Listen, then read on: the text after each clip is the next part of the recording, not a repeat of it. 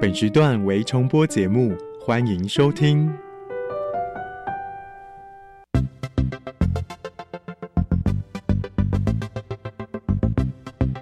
新科技大未来，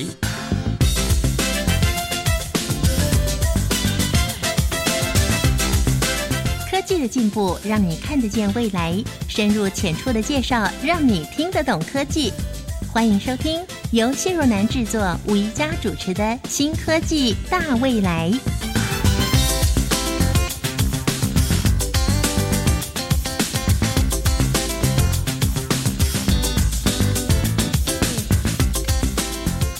亲爱的朋友，欢迎一起来关心台湾的新科技。今天节目一开始呢，有个好消息要告诉大家。您听过我们有个计划叫“国传国造”吗？我们国家自己要用的船，我们自己来建造。这个理想呢，已经有具体成果了。科技部委托台湾国际造船公司所建造的新海盐二号、新海盐三号。各具五百吨的海洋研究船，在上个月十一月二十五号举行交船典礼喽。至于新海盐一号，预计明年第一季要交船。这三艘新船将陆续下水，在我们国土规划、海洋资源以及灾害调查和海洋科技尖端学术研究上，将带来更多的贡献哦。而这次的造船呢，可以说是产官学的合作。这里面除了台船公司投入了整体的资源之外呢，也广征国立台湾大学海洋研究所这些专业的单位，共同来精进海洋研究船的性能，提升安全性以及科技研究的能力。今天新科技大未来节目中，我们邀请的特别来宾来自国家实验研究院。台湾海洋科技研究中心主任王兆章博士，他将为我们带来另外一项科技发明——海底地震仪。提到地震呢，怎么样能够预测地震，或者是地震来临的时候，用什么样的方法可以最快得到讯息？在我们今天节目中要介绍的就是海底地震仪。在我们今天介绍海底地震仪之前呢，让我们先来了解从古到今我们人类是怎么预测地震的。请进入第一个单元，创意嗨一点，哇哦！科学家推测，在三十八亿年前，地球是一块没有陆地的水星球。由于板块挤压的关系，陆地逐渐浮出海面，形成了各洲大陆。到现在，板块也一直频繁的活动，它促成了许多生命的出现，但同时也造成了危害。大家好，欢迎收听创意嗨点单元，我是音箱。今天要介绍的研究叫宽频海底地震仪。海底地震如果震动幅度很大，是有可能引发海啸的，但人类又没办法那么准确的预测出地震的时间，也因此。地震被视为是危险性较大的天灾之一，所以在介绍宽频海底地震仪前，我们邀请到中央气象局地震测报中心郭凯文教授来与听众聊聊为什么地震那么难以预测。那个我是郭凯文哈，我是那地震测报中心退休的主任。为什么地震这个东西是那么难去预测呢？地震通常都是很很偶然哈，很很突然就发生了。因为地震一发生哈，可能会造成很大的人命的伤亡或财产的损失嘛，所以大家都一直很努力想要去预测地震，可是多半都不成功了。大陆哈海城那边有一个地震哈，那是预测成功的。不过那个地震是非常好预测，因为他们所有观测的指标就是小地震活动增加很多，然后那个地下水的也都异常嘛哈，就是说本来应该有一个正常的日变化、月变化，哦跟着那个潮汐周期有一点关系的，那结果它都异常的现象。那另外就是说青蛙、啊蛇啊。都从地底下跑跑到地表，是那因为东北哦，那个海城是在东北，那个东北都已经有结冰了，那他们那些冬眠的动物跑出来哈，在冰上都冻死，好像地底下待不住了，有什么异常的现象，一定要跑出来。所以不管是动物行为哈，还是诶地下水的观测、地球物理、地球化学，还有地小地震活动，小地震非常非常多。嗯嗯，比如说平常一天两三次，它现在变成一天，说不定接近一百次这样哦那个微小的地震啊。是所有的指标哈、都指向说海参可能要发生大地震。嗯这个是一个很好预测的地震，所有的前兆哈、所有的迹象都是指向地震要发生，被他们预测到了。了解，然后唐山大地震是一九七六，他们就没有根本就没有预测到。那整个唐山死了二十几万人，唐山是一个一百万人的一个工业的大城，整个城市所有房子全部倒掉。后来发现其实离那个地震预测哦要成功还是很远呐、因为因为有一些前兆并不是那么明显。是从远古的时代到现在，我们人类用过哪些方法去尝试想要预测地震？哦，最早的一部那个地震的那个观测仪器叫后风地震仪，那它是有九个龙哦，嗯指着九个方向，然后下面有九只蟾蜍。哦，那那个龙里面嘴巴有放那个珠哈，如果说北方有地震，那北方的龙的那个珠就会掉到那个蟾蜍的那个嘴巴里。那这个其实也没办法测说这个地震到底几级哈，因为地震波传递速度很快很快，所以大概那个那个时间就可以算是地震发生的时间，差差不了一两分钟啊，大概可以知道方向。你比如说，如果你要救灾的话，你就往那个珠子掉下去的方向去找，就可以找到地震发生的那个嗯是那那这个是最早的，但是并没有办法记录地震的波形这一些。后来哈、就有发明了地震仪嘛。我们台湾算在全世界观测地震都蛮早的，一八九七年呢就装了第一部的机械式地震仪。那机械式的地震仪哦，就是不用插电，它是完全是用那重锤的力量哈，一直到七十八年重就把它放在展示馆了，机械式的就没有再用，现在都是用电子式的。那电子式的有比机械式的准确很多吗？准确很多，准确很多。机械式的哈、最主要是记录，我们要用那个熏烟的那个纸哈、然后用那个刻画，然后由地震就刻画下来，刻画下来以后哈、到第二天你才能够把那个训练的纸拿下来，然后给它上胶，上那个加拿大胶。那上了加拿大胶以后哈、你你要拿下来给它干，还要一天的时间。在一天的时间以后，你再用那个尺去量那个地震地震发生的时间。然后各地的哈，比如说我们是在台北站，嗯那那我们就有台北站这个地震发生的时间。那还有花莲站、哪个新竹站，反正有记录到这个地震的哈，要隔一天哈才能够把那个时间哈寄到气象局来，所以就已经两天了，然后再定位。所以以前用机械式的大概要三天的时间。而且那些东西都没有办法自动记录在电脑里面。那电子式的，它那个地震的波形那些都会主动记在那电脑里面。那你在电脑里面可以点出来那个有波形，说 P P 波到时 S 波到时，然后就做那个地震定位。嗯其实地震仪器有分几种，一种是那个短周期的哈，短周期的就就是可以记录很小的地震啊。那但是比较大的地震它就会满格。嗯，其其实对地震这个议题，除了科学家有兴趣以外，哈，工程师也很感兴趣。不过工程师啊，他们对小地震不感兴趣。嗯，所以前面我们讲的那短周期的哈，或者是说速度量那个地动速度的就没有什么用。那碰到大地震那个又满格，他们也没没用。他们用了强震仪哈是上下各两个机，所以地震再大它都不会满格。所以我我们就在那个民国八十一年到八十六年哈，在全台哈布了将近一千部的强震仪。好，甚至于就九二一那个车龙埔断层沿线，我们也布了十几部的那个强震仪。嗯强震仪的好处就是它是工程用的，它不会满格，它适合侦测大地震。嗯，它就是可以看那个最大的振幅多少，那这就可以定规模了。嗯，我们那个九二一的时候，呃，一九九九年，民国八十八年哈、我们已经做到一百零二秒，地震那时候就定位定出来，美国地质调查所他们都吓一跳，嗯。因为美国地质调查所他们还是用 S 十三哦，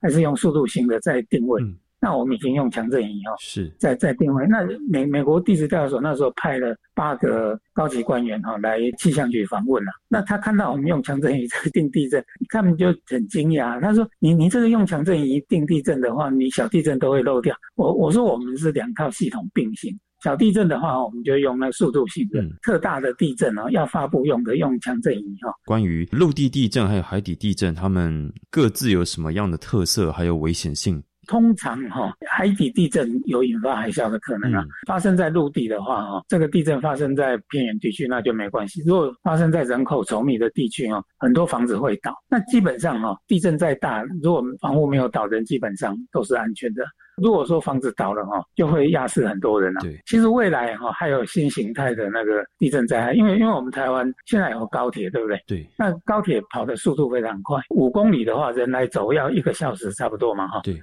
人人走那个五公里高铁来跑的话哈，大概要一分钟，因为它最快可以跑到三百公里嘛，有没有？嗯高铁哦，所以五分钟，人人是一小时，高铁是一分钟，所以那个我们我们走走到第五十九分的时候，高铁开动，那反正到了整点的时候，一一分钟高铁就追上了。你知道地震波有多快吗？地地震波它一秒钟可以跑五公里，嗯，所以那个地震波看那个高铁就像高铁看人。比如比如说我们现在是八点五十九分五十九秒，七点的时候人开始走，那八点的时候人会走到嘛哈？对。那高高铁只要五十九分的时候开，它一分钟就到。那地震波哈，五十九分五十九秒，它一秒钟就到了。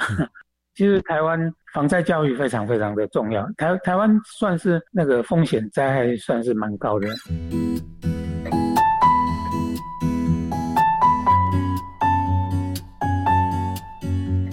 地震的震源因为在太深层的海底，以现代科技还没办法那么准确的预测，但我们可以透过仪器快速定位，找出震央、震源，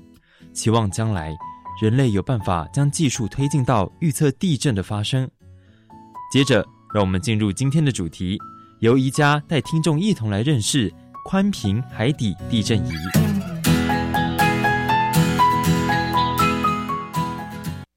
今天呢，我们要介绍的这项科技呢，是大家都非常关心的。这个宽频海底地震仪，并不是只跟我们一般民众有关哦，它跟另外一群研究科学的人员是有比较密切的关系。我们邀请到国家实验研究院台湾海洋科技研究中心的王兆章博士。他目前担任研究中心的主任，也是国立中山大学海下科技研究所的教授。王博士您好，主持人你好。我们今天要请您为我们介绍的是宽频海底地震仪，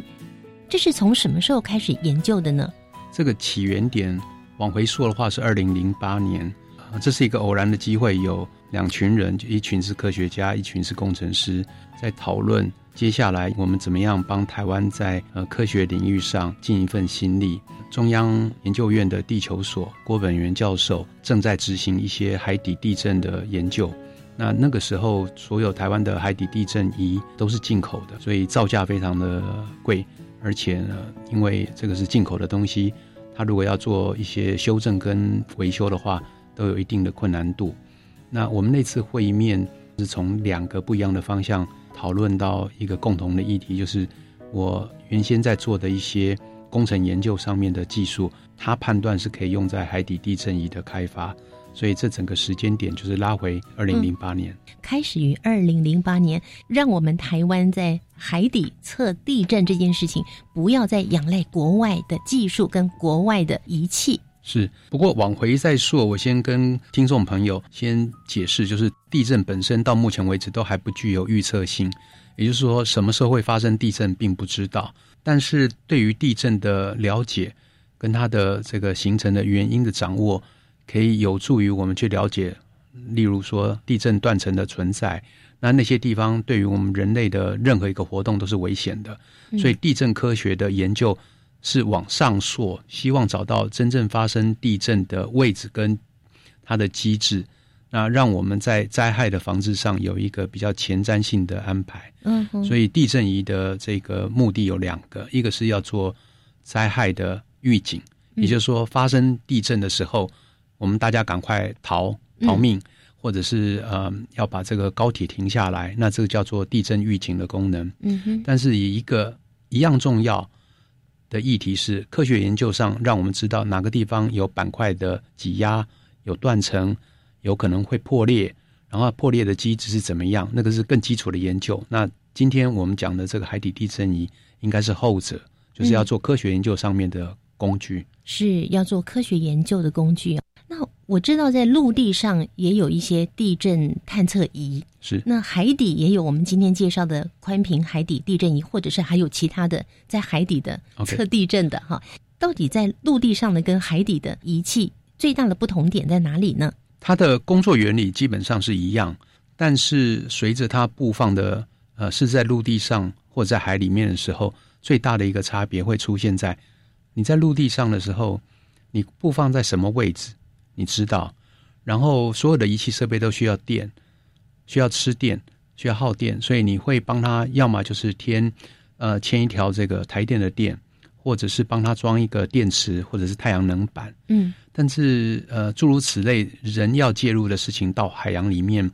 一切都变成不可能了，因为我们布放地震仪的海水的水深比较浅一点的是一千公尺左右，深一点的可能会到两千公尺、三千公尺，甚至六千公尺。那这么深的海里面，所有的东西都要能够运作，但是不能靠人，嗯所以这台机器要高度的自动自主，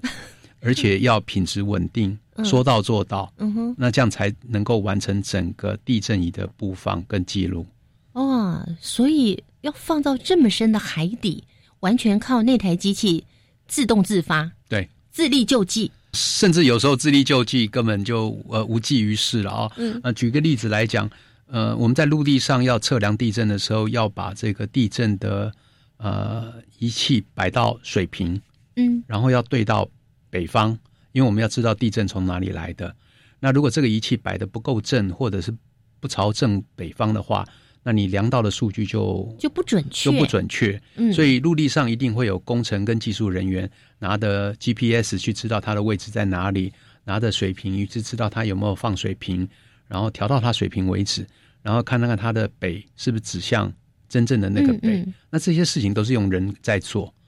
但是你想到的，不管是一个步骤、五个步骤、十个步骤，整个浓缩都要放在那台机器里面，布放到海床上面之后，随着时间的历程，它自己会去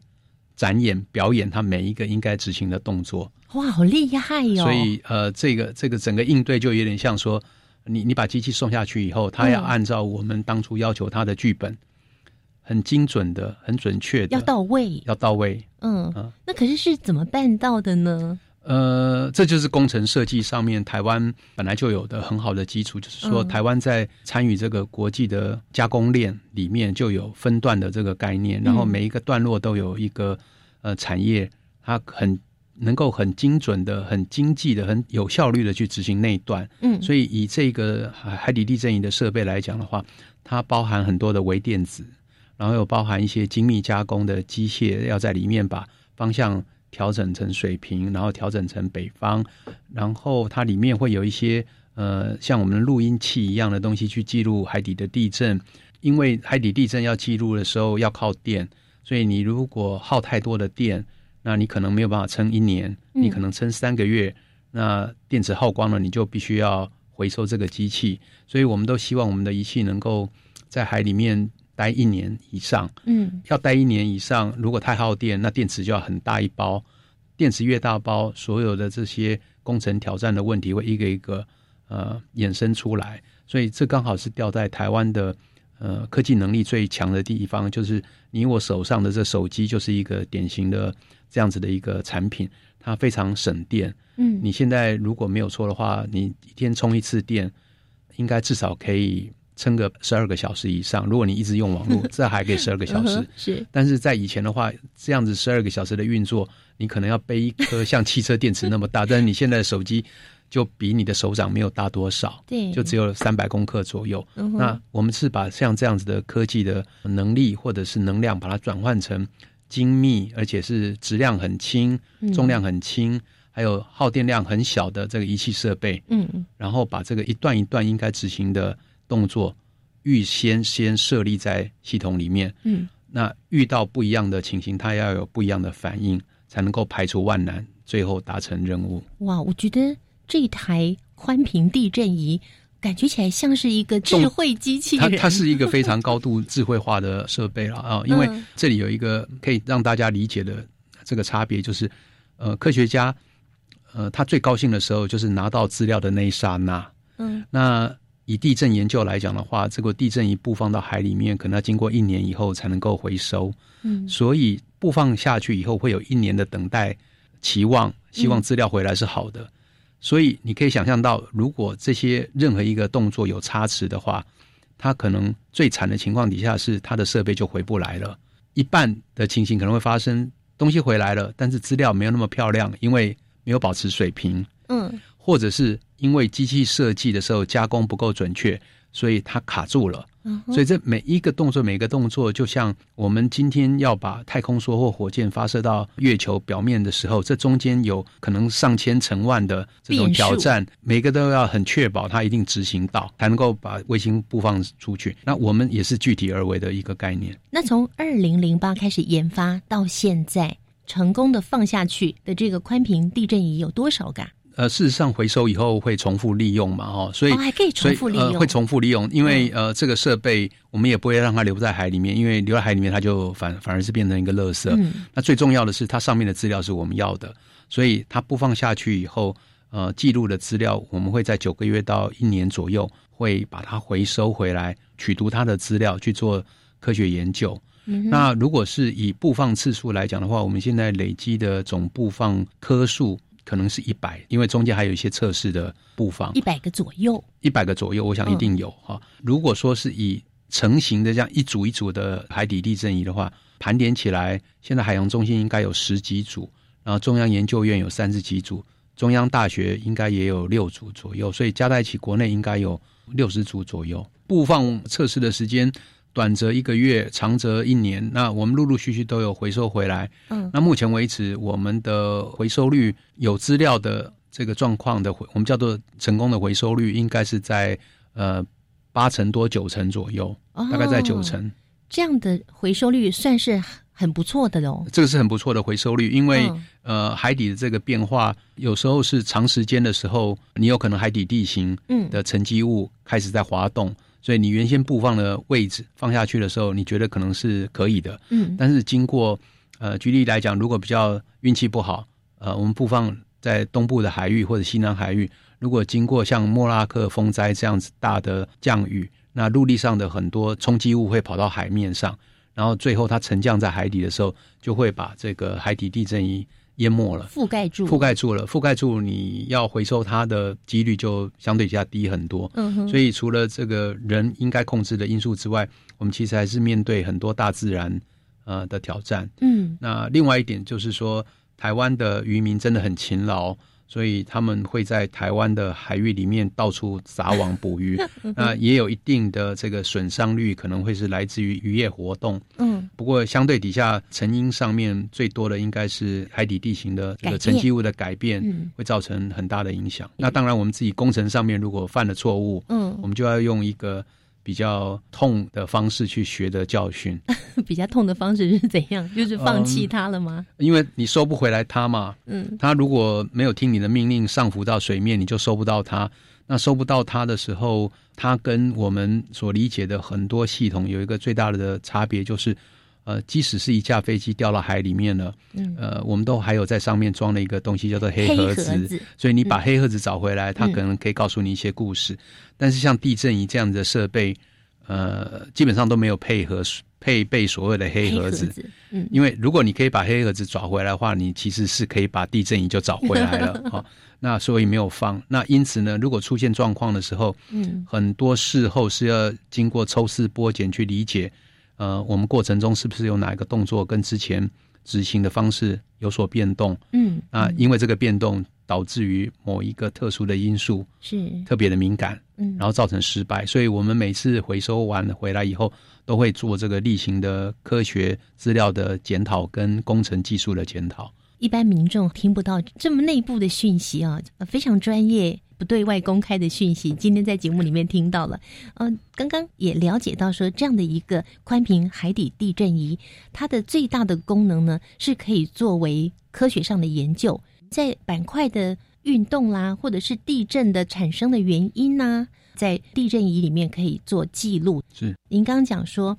在台湾你们所放下去的大概一百颗次一，百颗次，因为有的会重复使用嘛。听众朋友，你有没有听过？另外有一个叫做妈祖计划，它的造价呢是四点五亿元，哇，四点五亿元。那我们今天介绍这个宽屏海底地震仪，它究竟造价多少呢？我们等一下在音乐过后呢，再介绍给听众朋友喽。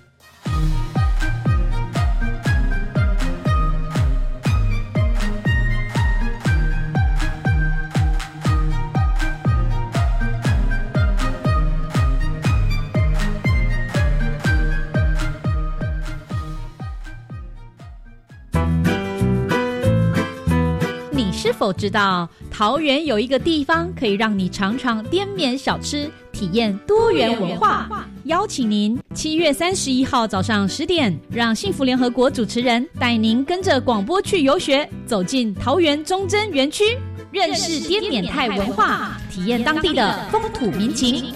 赶快上教育电台官网报名吧！大家好，您一定很难想象孩子们在海里上体育课，用攀岩活动进行肢体训练，利用海边捡来的废弃物和漂流木进行艺术创作，并且在全校大露营的时候进行考验。毕业典礼，潜下海里去领毕业证书，这在一般学校不容易见到，但却是我们的日常。我是新北市贡寮区和美国小校长许恒珍。教育电台让您深入了解新课纲。台北最有趣的嘉年华，城南有意思，老雷滚滚庆端午，有展览、儿童剧、市集、城市导览、疗愈音乐团体，更有城南首创的儿童街道游乐场。六月二十五号到二十八号，欢迎大小朋友到此一游，看看什么最有意思。文化总会官网更多城南有意思。加外加外，阿玛波拉，扎根格玛西卡斯达斯，迪加古拉布古列列。大家好，我是来自台东的胡代明，这里是教育电台。那罗哇那咿呀那呀哦哎呀，那是你呀鲁玛的呀恩哦，朋友们就爱教育电台。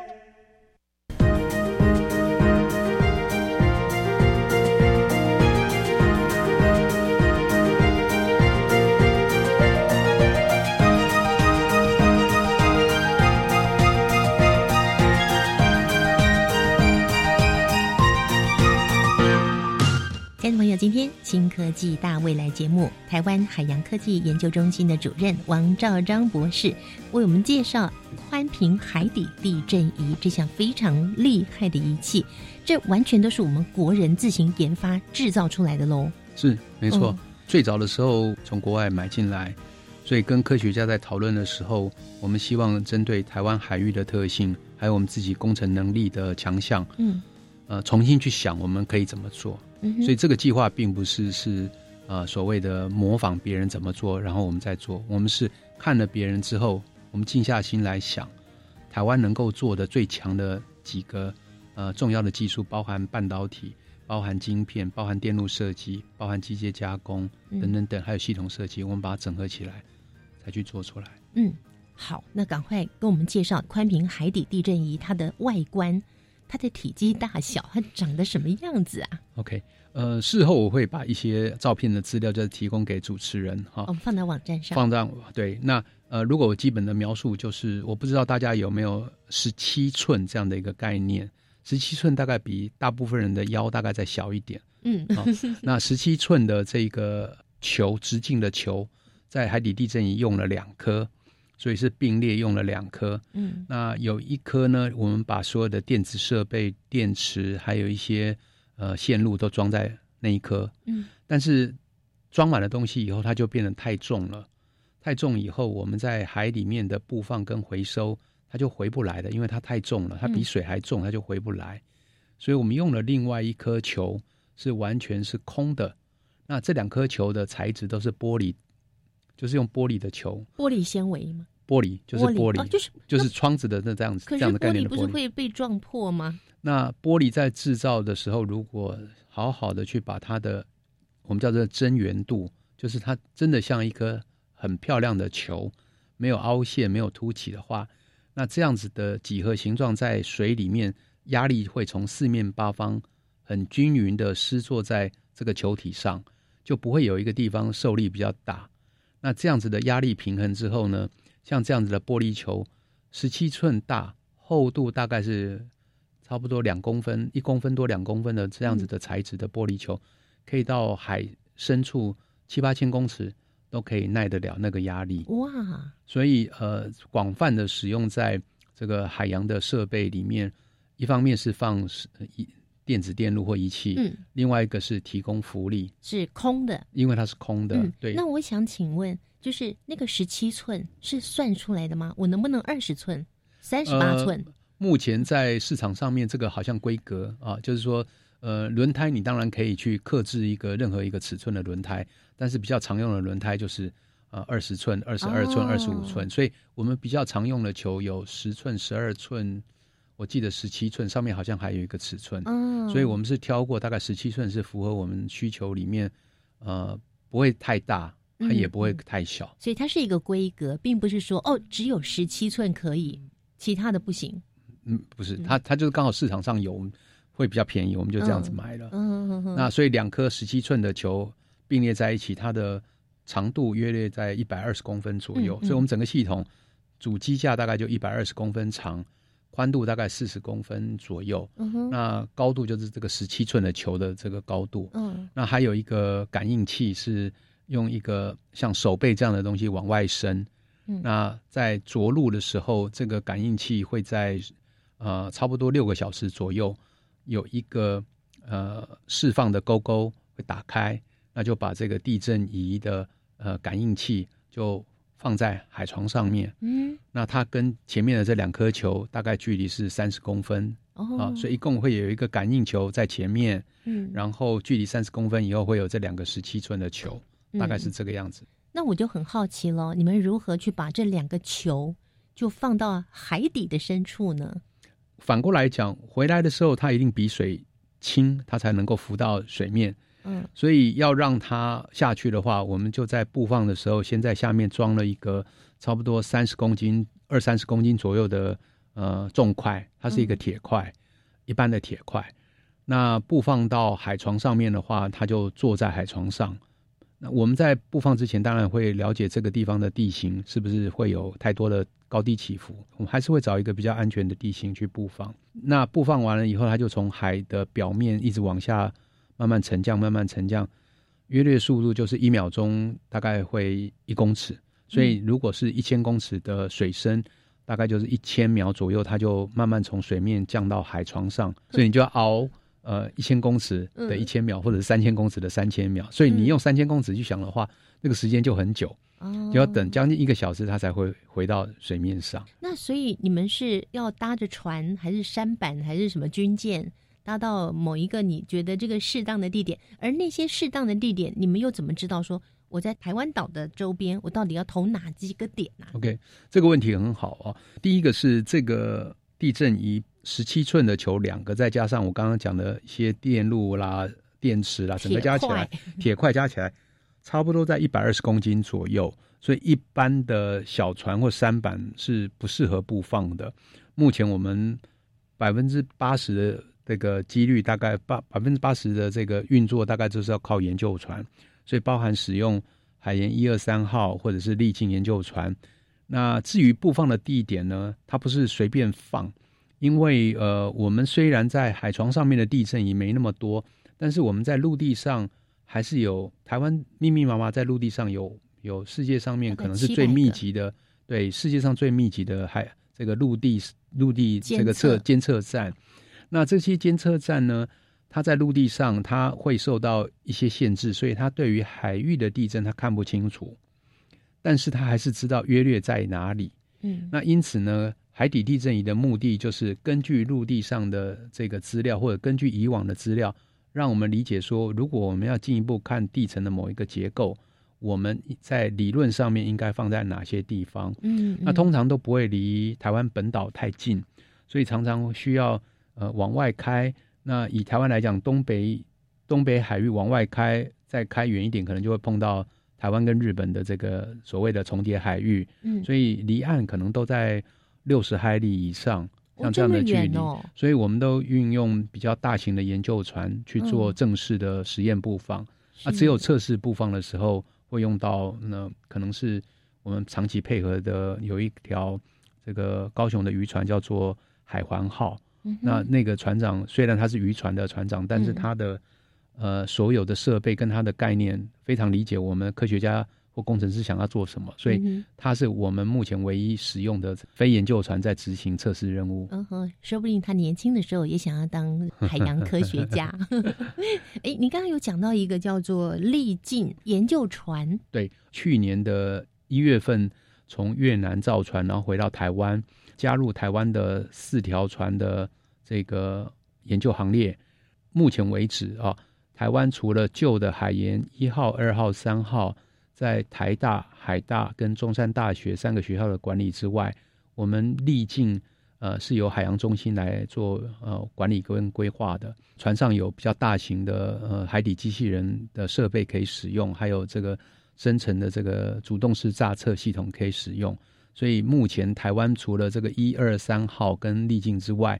呃，陆陆续续在这一个月、下个月或者过来过接下来的半年到九个月，有新海研一号、新海研二号、新海研三号，陆陆续续会执行任务，嗯取代原来的海研一二三号。所以呃，台湾刚好是在这一年多的时间，整个船队会从旧的一二三号，整个转换成新的一二三号跟历境。嗯，那这些研究船到底是在研究什么呢？主要当然是海洋科学会是嗯大宗，但是呃，大家不要忘记了，我们在陆地上的很多面面对要处理的问题，它的根源不见得在陆地上。举例来讲，你要研究台风，那你就不可能在陆地上单纯只靠中央气象局在台风发布警报的时候在陆地上收集资料。那嗯所以有很多天气的议题、大气的议题，包含大气的辐射，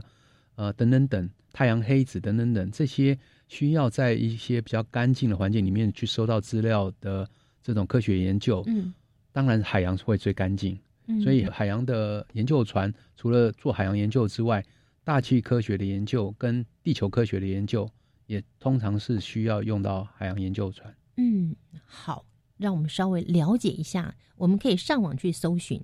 嗯，这个“力”是激励的“力”，“进”是进步的“进是”，历尽是它的名字叫历尽研究船对，它有一个英文名字啊、嗯呃，叫做 Legend。（Legend）。L E G E N D，那 legend 这个字在英文里面呢，还蛮有意义的，是叫做标杆型的历史传奇的的事情或人物，就叫做 legend。哎，名字取得这么棒，有特殊的意义喽。所以当初呃，就是为了让我们自己海洋中心在一条研究船的营运上面要自我激励、奋力向前，嗯，要要树立一个好的标杆型的这个典范，所以我们在中英文的名字上面的确花了一些时间去呃去特命名，别用心是是来做命名。那关于这艘历经研究船，朋友们可以上网去搜寻，看看它的造型，还有公共电视所拍摄的这段影片呢，真的是非常的精彩哦。那我们等一下呢，在音乐过后，邀请王兆章博士、王主任、王兆章主任为我们公布今天所介绍的新科技——宽频海底地震仪，一台造价多少钱呢？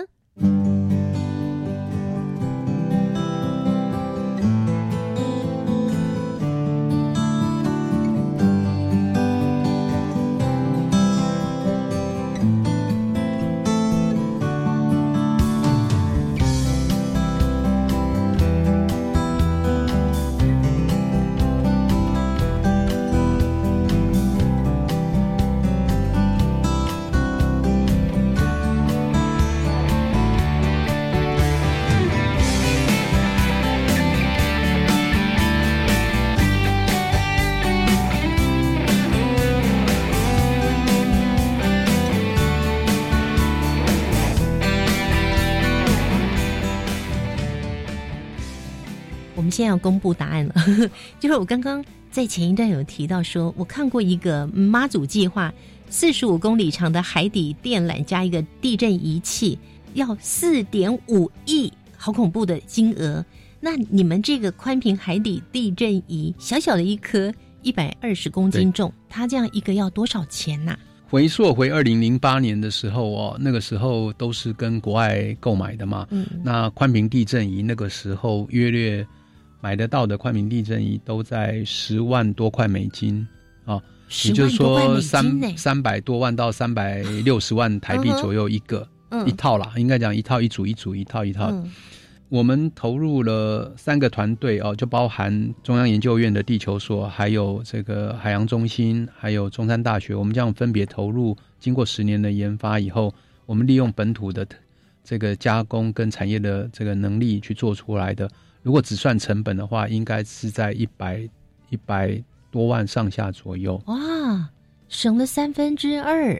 对，但是呃，我我想事情应该这样解释，就是说，我们希望这整个概念并不是放在降低成本。嗯，因为大家如果想到降低成本，当然已经很诱人了，从三百万变成一百万嘛。嗯，但是科学家想到的是呃更兴奋的事情，就是说他原先他。很努力的去筹措这些计划经费，可能他一千万的计划经费只能买三颗，嗯，国外制作的，现在可以买十颗。那现在可以买十颗，那买多的意义并不是在说哦，他有比较多的地震仪，他就觉得自己可以做好的研究。事实上不是这个概念，而是说他有十颗地震仪的时候，他就可以利用地震仪排列的形状形成叫做阵列，所以它可以排成十个一排，它也可以把它。呃，适当分布以后变成是十字形的交错，嗯，或者可以把它变成长三只脚的构型，那甚至可以把它排列成螺旋状。这不同的排列有什么特别的意义呢？不同的排列针对一些不同的结地层结构，哦，可能有一些适适应性的问题。就是说，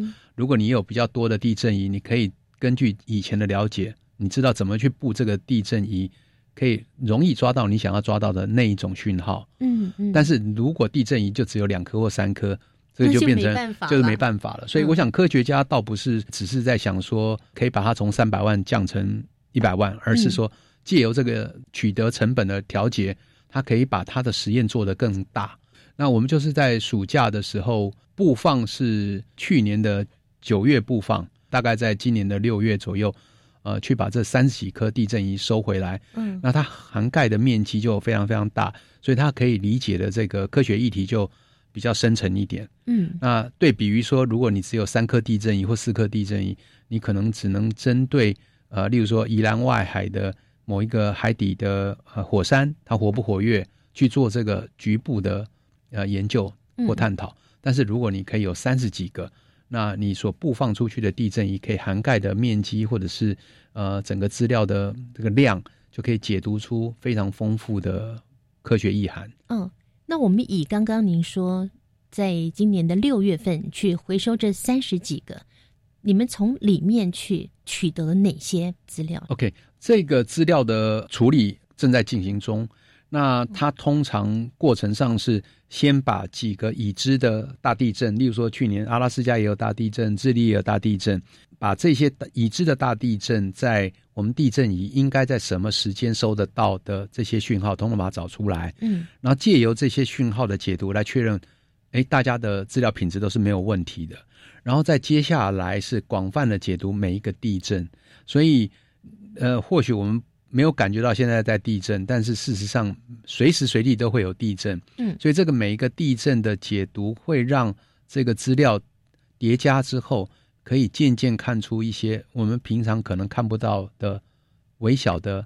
地层结构，嗯，或者是物理现象。嗯哼，所以呃，目前我们还没有整个完成解读，所以这一次的实验等于是说以实验的布放跟回收。当然是叫做完成了，嗯，但是对于实验的数据解读，可能通常像这种规模比较大的这个海域实验的资料解读，可能会有两三年、三四年，还在进行，都会一直进行。节目最后也帮我们听众朋友再介绍一下这个宽屏海底地震仪，接下来在学术的研究上面，它会有什么样的发展？这个相关的这个科学议题哦。通常是地震学家或地质学家他们在探讨的。那像这个地震仪，如果我们现在这样子逐步的发展，然后自我掌握度也够高的话，相关的，例如说一些海域的能源的开发，那我们可以把地震仪布在呃相对的探讨海域，然后用其他的我们叫做主动声源或主动的震动源，因为地震毕竟是可遇不可求。那在你观察的区域里面，不见得你要的时间它就会有地震，除非你就是放一年。那如果我们要很快的去知道，呃，哪一些地方有地层结构上面的特征的话，我们可以把地震仪放在那里，然后用一个空，我们叫做空气枪或震动源，呃，从它上方经过，那它就会把这个扰动的讯号往往海床以下穿透以后再反射上来。我们也可以靠这些主动的政策讯号的反射来计算海床的结构。所以，那这个议题就会跟地层到底有什么样子的不一样的结构？这些结构是不是可能隐含的是有甲烷水合物，还是有一些其他的这个矿物在这些区域里面形成？嗯，所以呃，这些工具的备妥之后，台湾在海域研究上面的面向可以展得更开，不是只有地震而已。所以，你刚刚讲到的这个部分是海洋能源的探勘吗？是，海洋非常的浩瀚哦。几乎可以说，在我们陆地上的一些能源已经都快要快要枯竭了，不够了。但是往海洋来寻找，它是一个未来的方向。往海洋里面找能源，目前看起来好像是一个趋势。但是海域的能源当然也包含石油、石化能源。那目前在探讨的另外一个争议性很高的，叫做甲烷水合物，就是俗称的甲烷冰。那甲烷冰本身，呃，化解以后解离之后就是甲烷。那甲烷刚好又是燃料。是一个非常纯净的燃料，它燃烧之后只只有水跟二氧化碳，但是它本身是一个效益非常强的温室气体，所以如果没有没有好好的处理它的话，它逸散到大气里面，可能会造成更严重的这个呃温室效益。所以海洋的这些资源的探索，我们目前应该都是用比较保守的。状态去看，因为海洋的浩瀚，什么样子的问题会在什么样的时候会产生，而且是不能回返的啦，irreversible，不能回回不去。就是一旦你做了一个错的决定，开发了一些东西，历史上也曾经报道说，甲烷水合物就是甲烷冰，可能在一些特殊条件底下解离之后呢，造成海底的崩塌，那海底的崩塌就会形成海啸。所以这很多非常复杂的议题，大概不能只锁在。单一的能源上面去看它的效益，嗯，而是除了能源之外，它还有没有什么环境的影响，有没有冲击？呃，甚至你开采了以后，当地的生态会不会就就因此而变化了？嗯，那有一个很好玩的议题，就是海里面有很多地方的资源的来源哦，鱼类的资源来源是来自于一些浮游生物，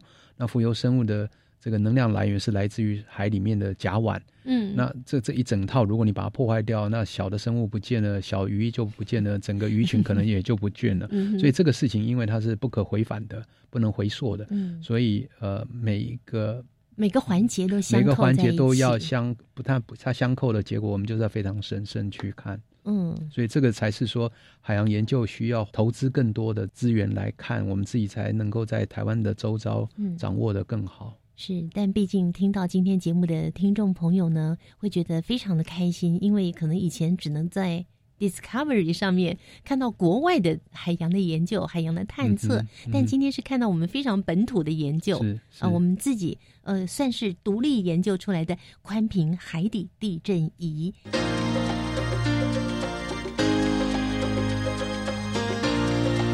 科技好生活。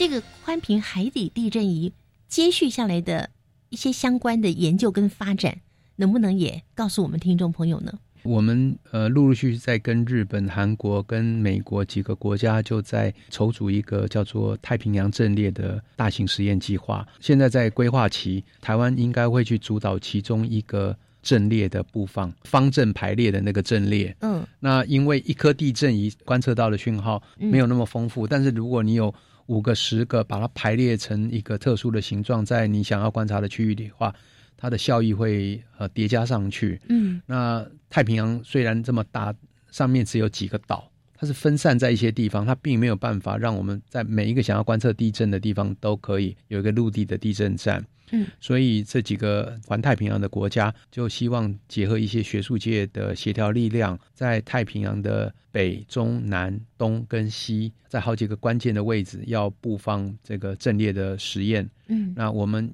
台湾应该会去呃参与其中一个太平洋阵列的呃区块去做里面的地震仪的设计、布放、回收、资料解读。这也算是台湾之光哦。当然是，好棒哦！好，那最后呢，要透露一点点小秘密。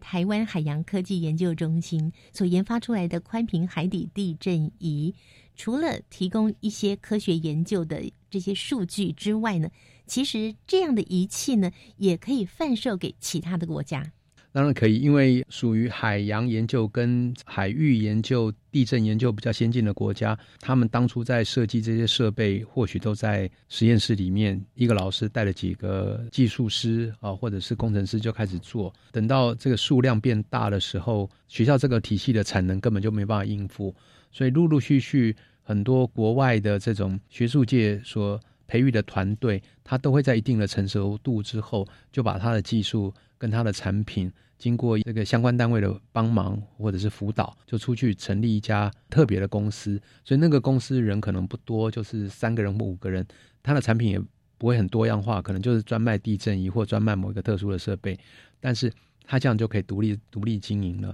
所以我们现在也在朝向说，如果我们这些团队所研发出来的这个技术能量，呃，累积到一定的程度，我们应该鼓励年轻人就拿这个当成一个平台。去做事业的开创，然后把更多的机会激发出来，因为这些东西其实是环环相扣的。所以有第一个产品出来了，有一定的市场行销之后，它会吸引其他的投资者在这些仪器设备的开发上面，呃，不断的这个投入。所以我们是想把这个商业经营的模式，除了我们有几个比较学术性的贩售是给韩国，或者是我们现在也想往。这个东南亚的国家推，除此之外，我们希望以后能够更商业化的经营的话，是做全世界的贩售，立足台湾，放眼全球。这是我们今天介绍给听众朋友的宽屏海底地震仪。非常谢谢王兆章博士的介绍，谢谢您，谢谢主持人。